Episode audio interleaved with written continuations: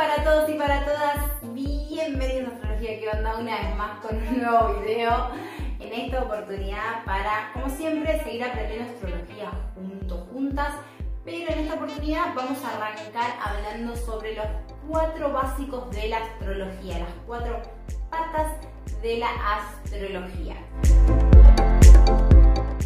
Si queremos entender la astrología, necesitamos entender que hay cuatro componentes que de alguna manera formulan una carta natal. ¿Sí? O una carta de un tránsito también, que puede ser la carta no de una persona, sino como evaluar un momento. El primero son los signos. Aries, Tauro, Géminis, Cáncer, Leo, Virgo, Libra, Escorpio, Sagitario, Capricornio, el 11 Acuario, y el 12 Piscis. Estos signos nunca cambian, siempre están en el mismo orden, siempre están uno al lado del otro y responden, responden al orden de las constelaciones. Y en el cielo tenemos 12 constelaciones que rodean a la Tierra. En realidad tenemos muchas más. Hay por lo menos segmentadas 88 constelaciones hasta el momento presente. Pero, ¿por qué elegimos las 12 del zodíaco, las 12 que utilizamos al hacer una carta natal? Porque esas son las 12 constelaciones que el Sol transita, recorre e ilumina todos los años. La astrología funciona porque nos ponemos a nosotros como centro, ¿sí? Ponemos a la Tierra como centro. Entonces, si la Tierra es el centro, si yo soy el centro y observo la realidad desde mí mismo, no la observo de la periferia, no puedo salirme de este centro, excepto en alguna experiencia mística, esotérica que me salga del cuerpo. Entonces, nuestra observación es que el Sol sale por el horizonte, se pone y hace todo un recorrido en el cual en el medio está la Tierra.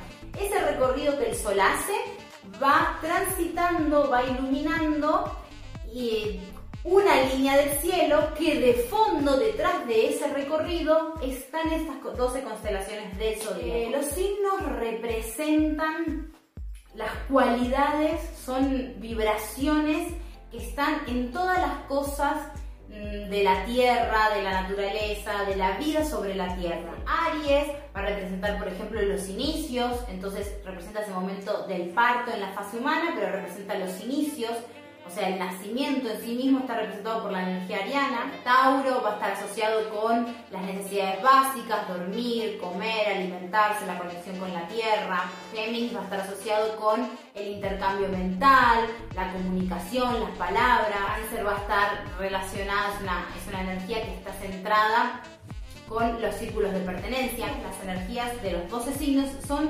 cualidades que encontramos más allá del humano, son cualidades intrínsecas al planeta Tierra. Por ejemplo, la comunicación, aunque nosotros como humanos tenemos una forma de comunicarnos, los animales también tienen su propia forma de comunicarse. O sea, la comunicación existe más allá del ser humano. Lo mismo va a pasar con la energía de cáncer, ¿sí? Esto de hacer nido, de hacer tribu, de hacer clan, de hacer familia, de tener pertenencia, también los animales que viven en manada lo viven de esta manera. Así cada uno de los signos va a tener una cualidad eh, específica. Si quieren conocer más en profundidad sobre esto, los invito a que hagan el seminario gratuito que está en mi canal de YouTube, en, en la lista de reproducción Aprender Astrología, allí lo pueden encontrar.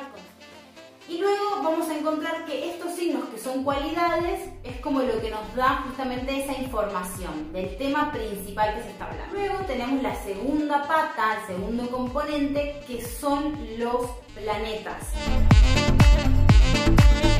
Los planetas van a ser muy importantes, extremadamente importantes, o sea, todo es importante, pero los planetas lo que tienen es que tienen la cualidad, la característica de que nosotros como seres humanos muy fácilmente nos identificamos con los planetas. Supongamos que yo tengo ascendente en Capricornio, ¿sí? es, Capricornio es un signo, y tengo en el ascendente, sobre la línea del ascendente, un planeta que es Neptuno. Entonces yo tengo ascendente Capricornio con Neptuno sobre el ascendente probable que yo me identifique mucho más inmediatamente con la energía de Neptuno, me sienta más neptuniana que capricorniana.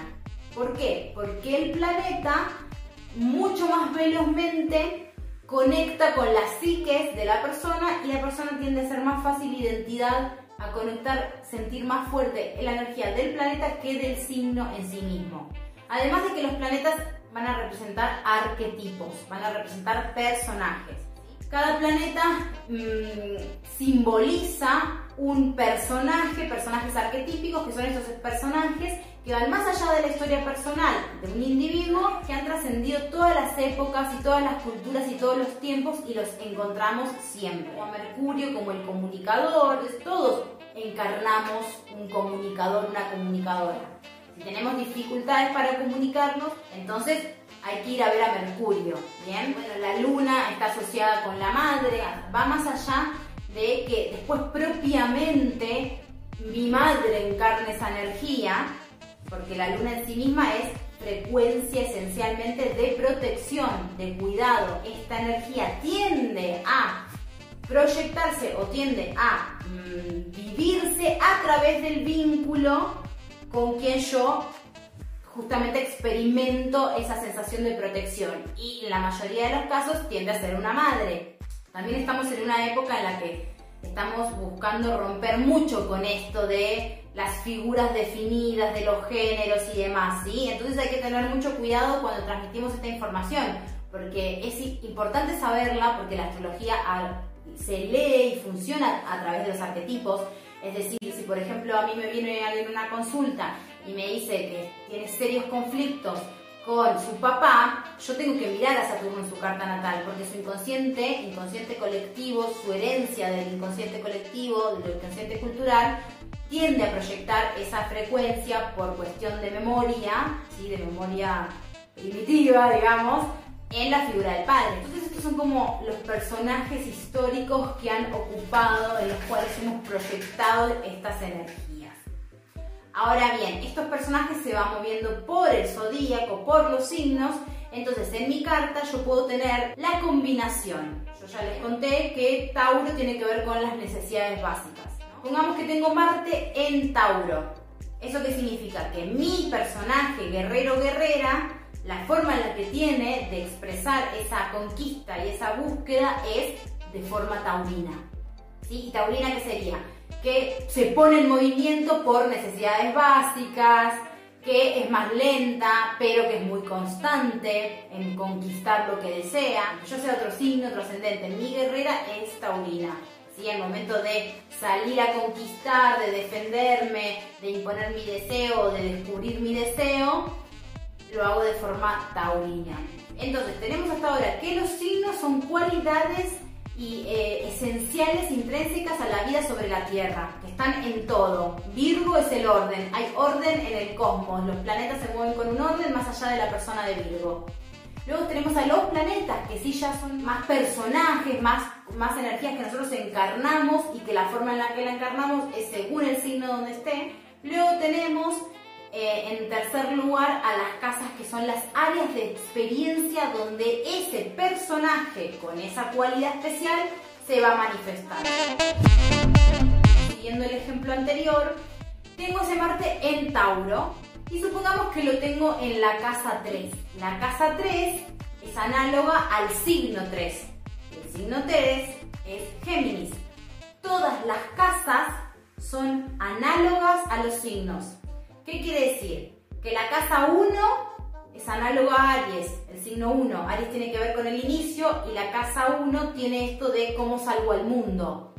La casa 1 se manifiesta en el momento del parto, como el nacimiento. La casa 2 es análoga a Tauro. Tauro es el signo número 2, tiene que ver con Tauro, las necesidades básicas y demás. La casa 2 también tiene que ver con los recursos materiales, con el cuerpo. Géminis es el tercer signo y la casa 3 es análoga a Géminis. Entonces la casa 3 es el área de experiencia donde yo puse en juego y cómo puse en juego mi intelecto, mi intercambio, mi hacer amigos, eh, conectar con otras personas, con personas pares. En la casa 3 se, ve mucho el barrio, como área de experiencia, el barrio, la escuela cuando yo soy chiquitito. Qué pasa en esos espacios de interacción, de intercambio lúdicos, de aprendizaje, una energía similar a los geminianos, similar a lo mercurial, pero a nivel de área de experiencia. Ya no es Mercurio, cómo hablo, cómo proceso la información, es qué tipo de situaciones pudieron haber acontecido, qué energía estuvo presente en el área de experiencia que para mí representaba el estímulo mental, que es la escuela, que es mi juego con mis padres, con mis hermanos, la casa 3 también representa a los hermanos. Si yo estuviera allí a Marte y tuviera Tauro, podría decir que Marte es el guerrero, quizás haya tenido peleas, choques, confrontaciones en la escuela, me retaba, me portaba mal, hacía lo que quería, en el sentido de que era lanzado, impulsivo, quizás tuviera algunas situaciones de competencia, competía con mi mejor amiguito de la escuela o con algún hermano, o competía dentro del ambiente quizás intelectual. Pero al aparecer Tauro allí, también nos da el indicio de que quizás yo estuve toda la vida en la misma escuela, ese amigo con el que discutía también siempre era el mismo, y ese amigo tenía una casa quinta y todos los fines de semana, por más de que nos peleamos, éramos como mejores amigos, teníamos una relación estable y yo me iba a pasar el fin de semana al campo, a la naturaleza, ¿sí? que también son, son cualidades taurinas. De esa forma ya estamos como leyendo la totalidad de lo que sería un espacio concreto de la carta natal, que sería un planeta, Marte, en un signo Tauro, en una casa, casa 3. Por último tenemos los aspectos. ¿Qué es los aspectos? La conexión de ese planeta, de ese planeta, por ejemplo Marte, con otro planeta. Entonces yo tengo este Marte, este amiguito con el que me peleo, pero vamos al campo, pero jugamos y somos amigos un montón de tiempo. Y ese Marte está conectado a su vez, aunque tiene una, una cuadratura con el Sol. Ese Marte, que está en la casa 3 Centauro, además de competir con mis amigos, yo competía, pero era el que ganaba. Porque el Sol tiene esto de el que sobresale, el que resplandece, el primero, el, el que reina. Ahí veríamos como un resumen de las cuatro patas de la astrología, que son los signos, los planetas, las casas y los aspectos entre planetas, cómo se manifiestan en total. Solamente al leer un pedacito de una carta yo puedo sacar un montón de información. Y así en realidad es como leemos una carta. No leemos aislado, no leemos, uy, es Sol Marte, qué calentón. Sí, eso es así, pero si vamos profundizando tenemos que entender que esa, ese que calentón, esa competencia, esa choque, esa confrontación se vive en un área, bajo una determinada energía, con diferentes personajes. Hasta aquí el video de hoy, espero que les haya gustado, que les haya servido. Y bueno, si les gusta, les invito a suscribirse a mi canal, a darle like, un poquito de amor a este video y nos vemos en un próximo video. Querés estudiar astrología, visítanos en www.astrologiaqueonda.com, donde vas a encontrar desde clases gratuitas, la formación completa en astrología y también posgrados de astrología avanzada. Te esperamos.